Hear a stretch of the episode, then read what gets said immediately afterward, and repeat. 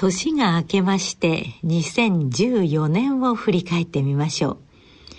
2014年は4月から消費税が8%に引き上げられました。広島の豪雨による土砂災害、御嶽山の噴火などの自然災害、デング熱の拡大がありました。文化面では映画「アナと雪の女王」が大ヒットし富岡製紙工場が世界遺産に登録されました、えー、残念なことに高倉健さんが亡くなられた年でもありました。さて科学の世界ではこの年青色発光ダイオードにより中村修二さんなど3名の日本人がノーベル賞を受賞しました。また iPS 細胞を用いた世界初の移植手術が実施されました。その一方でスタップ細胞騒動というのもございましたね。2014年2月ソチで冬季オリンピックが開催されました。羽生結弦選手の金メダル。レジェンドと呼ばれた41歳の葛西紀明選手の銀メダルが大変印象深かったと思います。さてテニスの全米オープンテニスで準優勝となった錦織圭選手が注目されました。一方、ワールドカップサッカーでは日本代表が一次リーグ敗退となってしまいましたね。覚えていらっしゃいますか？大のテニス好きの立川楽長さんが熱弁を振るっている放送会がありました。2014年7月12日の放送をお聞きいただきましょう。さてさて楽長さん最近気になるニュースは？いや気になるも何もねあの見てました？あのワールドカップちょっとすぐに負け。過去形で言うのもなんだけどなんか えー、なんかねワールドカップなんか始まった途端になんか終わっちゃったみたいな、はい、そうなんです残念でしたね、えーあのワールドカップを見ててなんか心臓発作を起こした人いるんだってね、えー、びっくりしちゃうねまあこうしかもブラジルの、人がねあのブラジルとチリ戦のね、あの、最後、PK 戦になね、あの、ペナルティーキックのお互いのやり合いやって、すっごい接戦だったんですよね。あれを見てる時に、あの、ブラジルの人がね、えー、しかも会場じゃなくてテレビ見てるらしいんですよ。それでも心臓発作を起こしちゃったって。まあ、どんだけ興奮するんですかね。ストレスマックスってことですよね。えー、全くですよ。もう、だって命がけで感染してるわけですからね。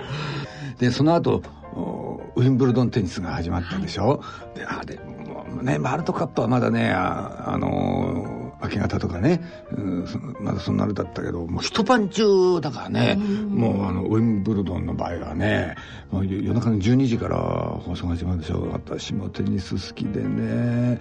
錦織負けちゃってねがっかりきちゃってねだからもうサッカー見てその後テニス見てもうこの後見るもんないからしょうがないからワールドカップでも見ようかなみたいななんかそんな感じになっちゃう。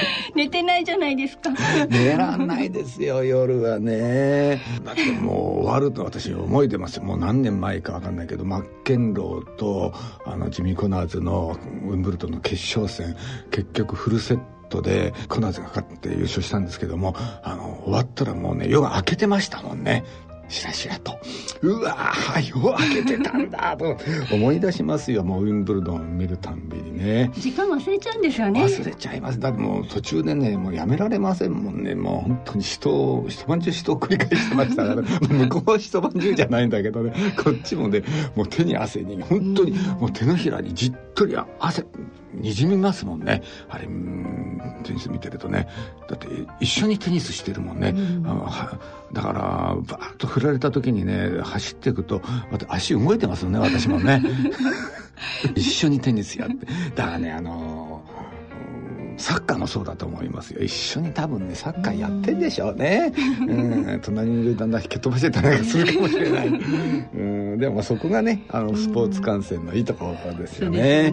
でも考えたらサッカーってひどいね。だって仲間がねなんか蹴っ飛ばされて転がってもうシステム抜刀の苦しみしてんのにね、えー、他の選手何やってるかっていうとみんな知らん顔して、えー、ゲゲーム続けてるもんね、うん、他の人がゲーム続けて役割分担ですからね。ピッチで七点抜刀の苦しみして。まああれ冷たいねあの連中はね。仲間が苦しんでんだからさ、うん、あのねお聞きの皆さんねあの申し上げておきますけどね絶対にサッカー選手とね結婚しない方がいいですよ。横で倒れてもほっとかれるかもしれませんからね。ということで今日もこんな形で、えー、健康について笑いについて楽しく進めてまいりたいと思います、はい、進2014年7月12日の放送をお聞きいただきました。2014年のラジオ日経大人のバンド大賞グランプリに選出されたのはラインのフォーエバーラバーズでしたご出演は審査員で音楽コーナー担当の音楽評論家の田川忠さん音楽プロデューサーの岡田真一さんですトゥルトゥルトゥルトゥルトゥルトゥルあ、もしもし、林です。もしもし。もしもし。ラジオ日経大人のバンド大賞の岡田です。はい、どうもお世話になります。どうも。はい。なんで、なんで電話したかわかりますか ?2014 年大人のバンド大賞のグランプリに、はい。ラインが決定いたしました。本当ですか？はい。本当ですか？おめでとうございます。おめでとうございます。ありがとうございます。えー、本当ですか？そうなんですよ。なかなか。もう、めちゃくちゃ嬉しいです。いやおめでとうございます。えー、ありがとうございます、本当に。あのー、えー、信じられないです。フォーエバーラバーズ。はい。はい。率直な感想はどうですか、はい、グランプリ。いやもう、信じられないです。もう、今年1年、それを目標にやってきたと言っても過言ではないので。あそうなんですか？はい、そうなんです。もう、本当にありがたいというか、もう、本当に信じられないです。なるほど。いやいや、それはそんなに喜んでいただいたらもう嬉しいですよ。いや、もうこれ以上の喜びはないです、本当に。あのー、ほなら、林さん、今年一番嬉しかったことというのは、これかな、これかな。いや、これですね。もう年末に、もう素晴らしいプレゼントをいただきました。なんかあの、ほら、お子さんが、あの、はい、独立されたとかっておっしゃってたそうですね、もう、あの、つい先先月なんですけどね、はいはい、あの、あの、独り立ちというか、あの、一人暮らしを始めまして、ねそれは、はい、あの嬉しいというか、まあ、ちょっとほろ苦さもあるかも分からへんけども、そうですね、まあでもね、あの親から巣立っていってくれるのは、まあ嬉しいですね、ねやっぱりね。お子さんが巣立ったことが一番嬉しいなとおっしゃってたやつをぶっ飛ぶぐらいの。ね、もういや、本当にもうびっくりしましたので、ではい、もう驚きです。あのー、まあ年末なんで、来年もあと数日ですけども、はい。来年の抱負っていうのは何かございますか？そうですね、あの まあ、もう特にあのもう本当にこれを目標に頑張ってきたので、もうなんか、もうなんか新しい目標設定がちょっとあれですけど、ええ、またあの、できれば来年もあの応募させていただいて、ぜひぜひ、あの、しておりますので。頑張ります、頑張ります。はい。あの、はい、ご夫婦でね、あの、続けていただいて、あっちこっちにボランティアも、あの、行ってらっしゃったりとかってするとそうですね、はい。ええこのグランプリをお土産に、そうですね、あの、あの頑張ります。あの、はい。頑張っていきます。本当に、あの、本当にありがとうございます。じゃあ、また来年も頑張ってください。よろしくお願いします。ありがとうございます。本当にありがとうございました。はい。ありがとうございます。はい。はい。ありがとうございました。失礼いたします。このラインのフォーエバーラバーズをお聞きください。時に流されてしまうのはたの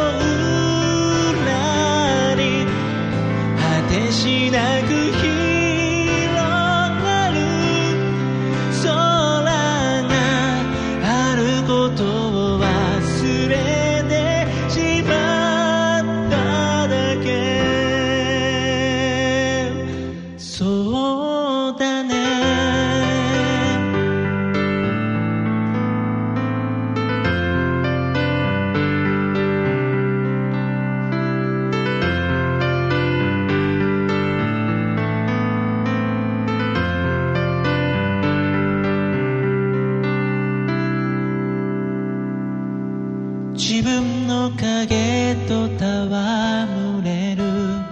君の瞳はどこまでも澄んで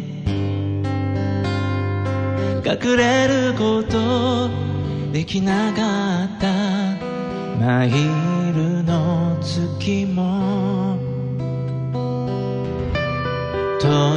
い空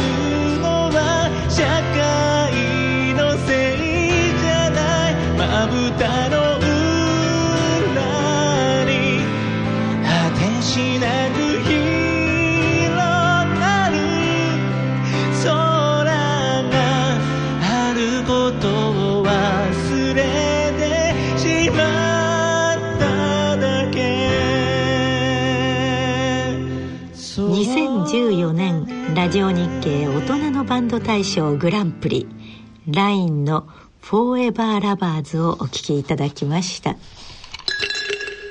さて2015年を振り返ってみましょう。2015年は箱根駅伝で青山学院大学が優勝し年が明けました、えー、と2月に入りました2月7日の放送を振り返ってみましょう。いやもうね。正月明けとか。いやもう目の前に幸田さんがいたら何と言っても青学の青学の箱根駅伝。箱根駅伝ありがとうございます。ぶっちぎり優勝。本当素晴らしかった。ねえ。なんかこう青学のイメージを変えた感じもあり。青学ってだってさちょっとねこう言っちゃいけないけど弱っちい感じがあったんだけど、ね、いや、数年前からさ5位とか取り始めてさ、えー、今回素晴らしかったですよ。サザンオールスターズだけじゃない。そうですね。年末からあの「紅白」で桑田さんのね,、ね。だからそうか考えてみたら年末から年始までずっと青学の人たちが話題を独占していたちょうどさ今、受験だと思うけど俺受験者数増えたと思うな。なんかそれなんかデータがあるんですよね、だから箱根駅伝に勝つと、受験者が何だっけ。そう前東洋大1万人増えたっていうデータってことだったらそもそもあれだけ映り続けるってことの宣伝効果ってすごいです、ね、費用ってどのくらいなんですかね？すごいですよね。それも視聴率すごいしね、うん、で青学のあのスクールカラー覚えそう覚えられたでしょ緑ますからだってもうずっと見てたそう。私も忘れてたんですけど緑だとであの2日目のさあの神野大地君。あの1日目の最後ですね。1日目あの山の神。山の神。そこすごかったですね。ね。淡々名前がその神野で大地ってなんかこの日のためにつけた名前でしたよね。本当ですよ。産む力。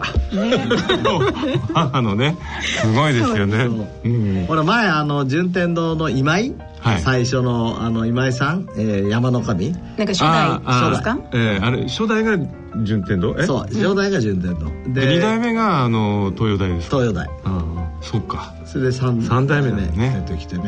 本当に感動しました。それで、なんだっけ？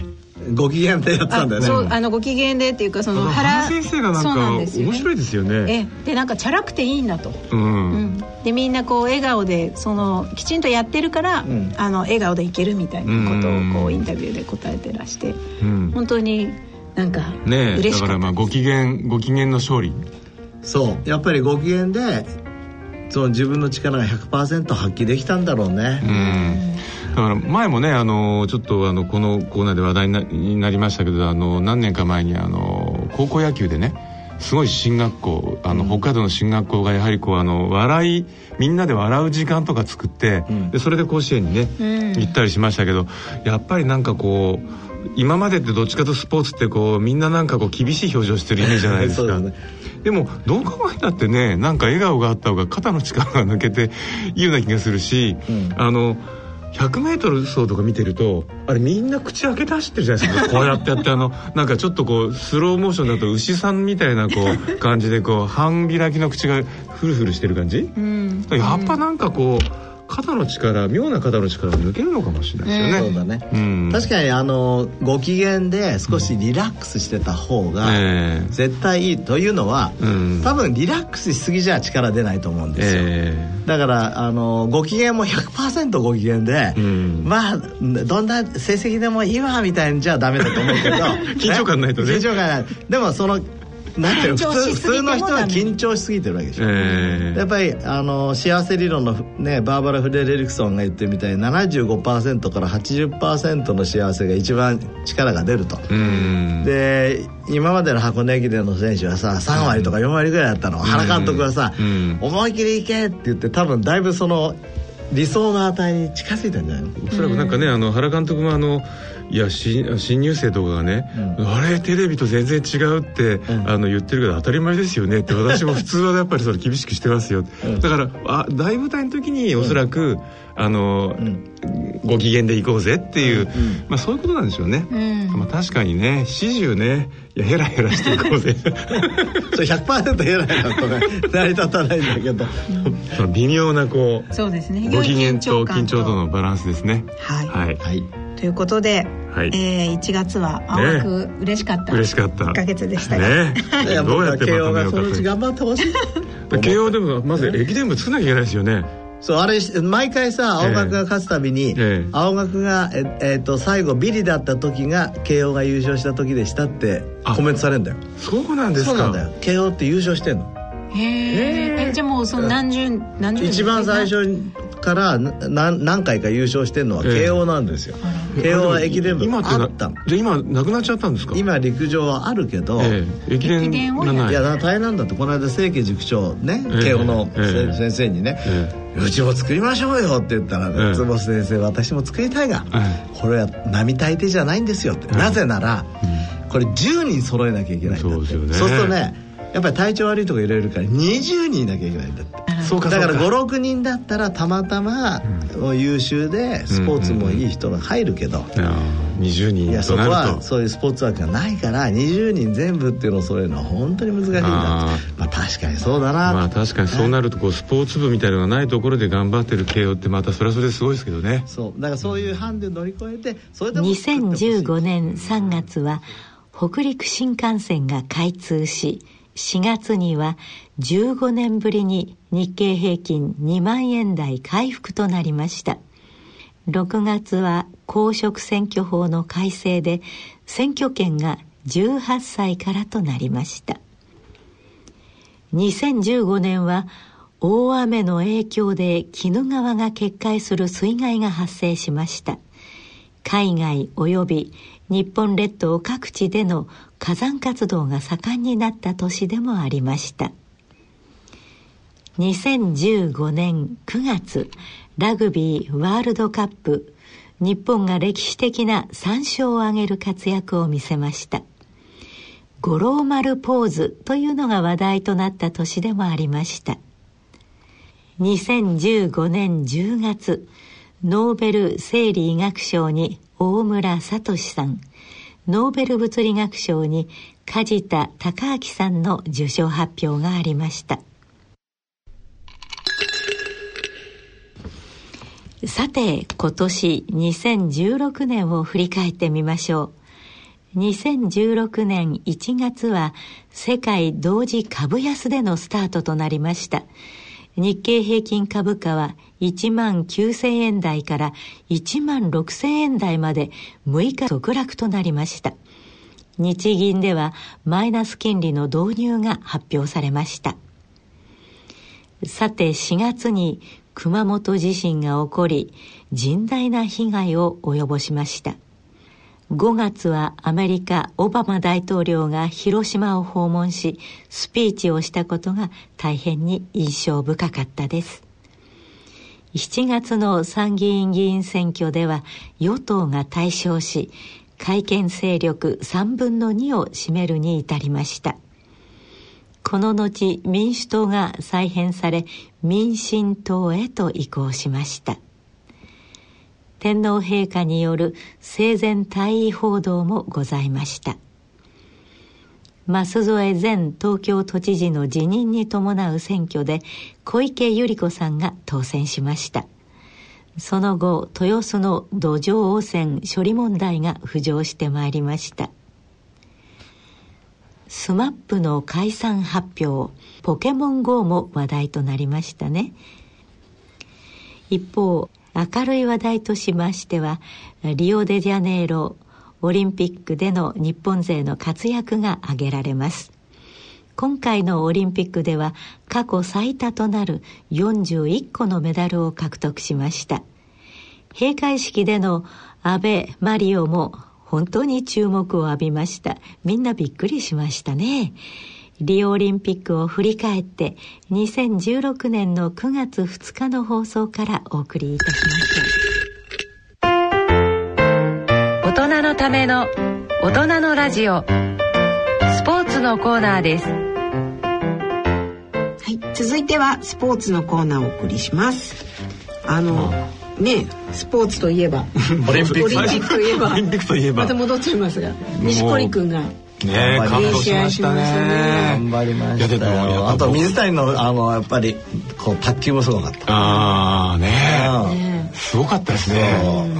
錦織君のってオンタイムで見られました見ました。あ私も見ました。だって錦織君水谷君はやっぱなんかあ男子ここにありって感じだったけどあとなんかみんなどっちかというと女子がすごく頑張ってくれるあのオリンピックな感じありましたね。まあもちろん体操陣とかねありますけどね。体操は偉かったですよ僕はやっぱりすごいと思う。いや僕もあのリアルタイムであの最後に個人個人総合で内村選手がそう。内村偉いと思ったよね。あれはもう感動しましたね。内村偉い。本当にね。まあその後の記者会見も感動的でしたしね。それからあのさ負けちゃったさあのウクライナの方もさいいこと言ってましたよね。本当に。だって彼だってほらあの結構ちゃんとした練習場がなくて、いろんなとこ転戦してそもそも自分の技磨いてるじゃないですか。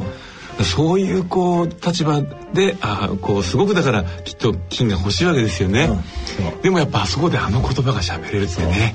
素晴らしい。さっきのいや彼はだから4年後の金メダリストになる可能性すごい高いよね、うん、内村もね4年後の勝てないって言ってましたもんね、うん、町は発言してるわけね、いやだから本当にさっきの話もああいう人はこう利他的なとこなんかもこうあってやっぱこうオキシトシン力とか 総合力ってね。あれ？モテちゃったり もうやっぱりねまあ人として学ばなきゃいけないとこがねいや本当に美しい人でした、ね、やっぱなんかこうせこいことをしてしまうってまあ勝ちたいのはわかるけどでも特に先生ドーピングってもうずっとこうなんですかね追いかけっこみたいなものじゃないですか。そうですね。新しいものが出てきたらそれをドーピングの薬剤として、あのまあ規定する、でまた出てくるっていう感じでね、そういうのってやはりこう医学会であのテーマになることってあるんですか？ドーピングに使われるように僕そこら辺は専門じゃないからわからないけど、うん、えっ、ー、とこの間ほらえーと、ケトン体の話、はいはい、さんがやってきた、はいはい、こういうだからナチュラルな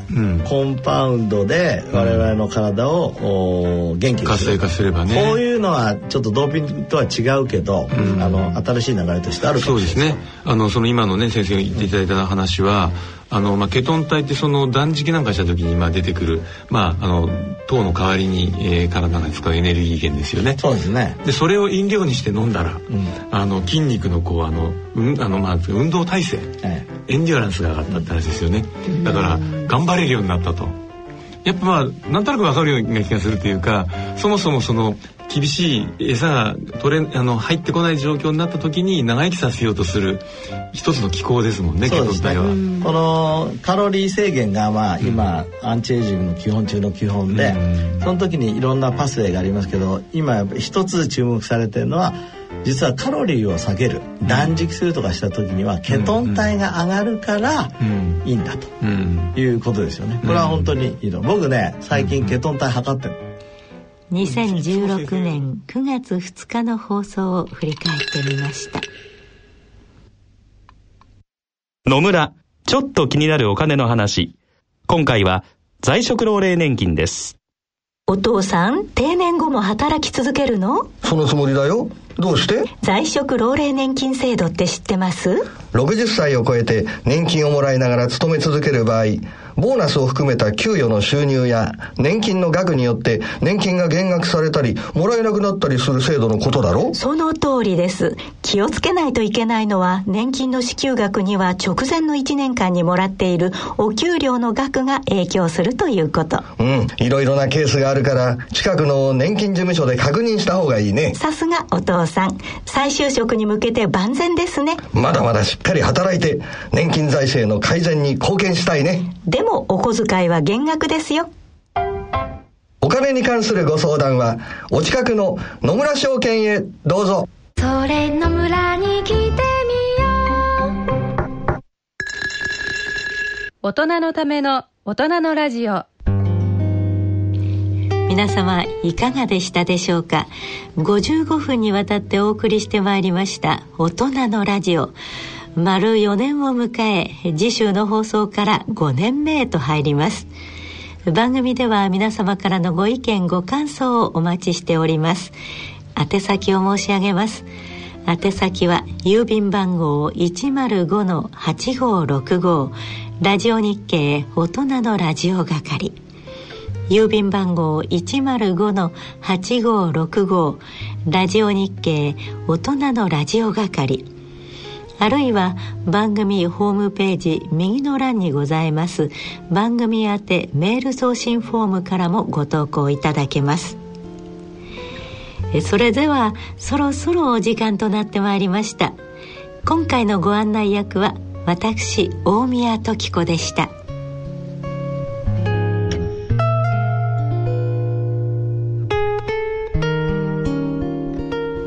大人のための大人のラジオこの番組は野村証券ほか各社の提供でお送りしました。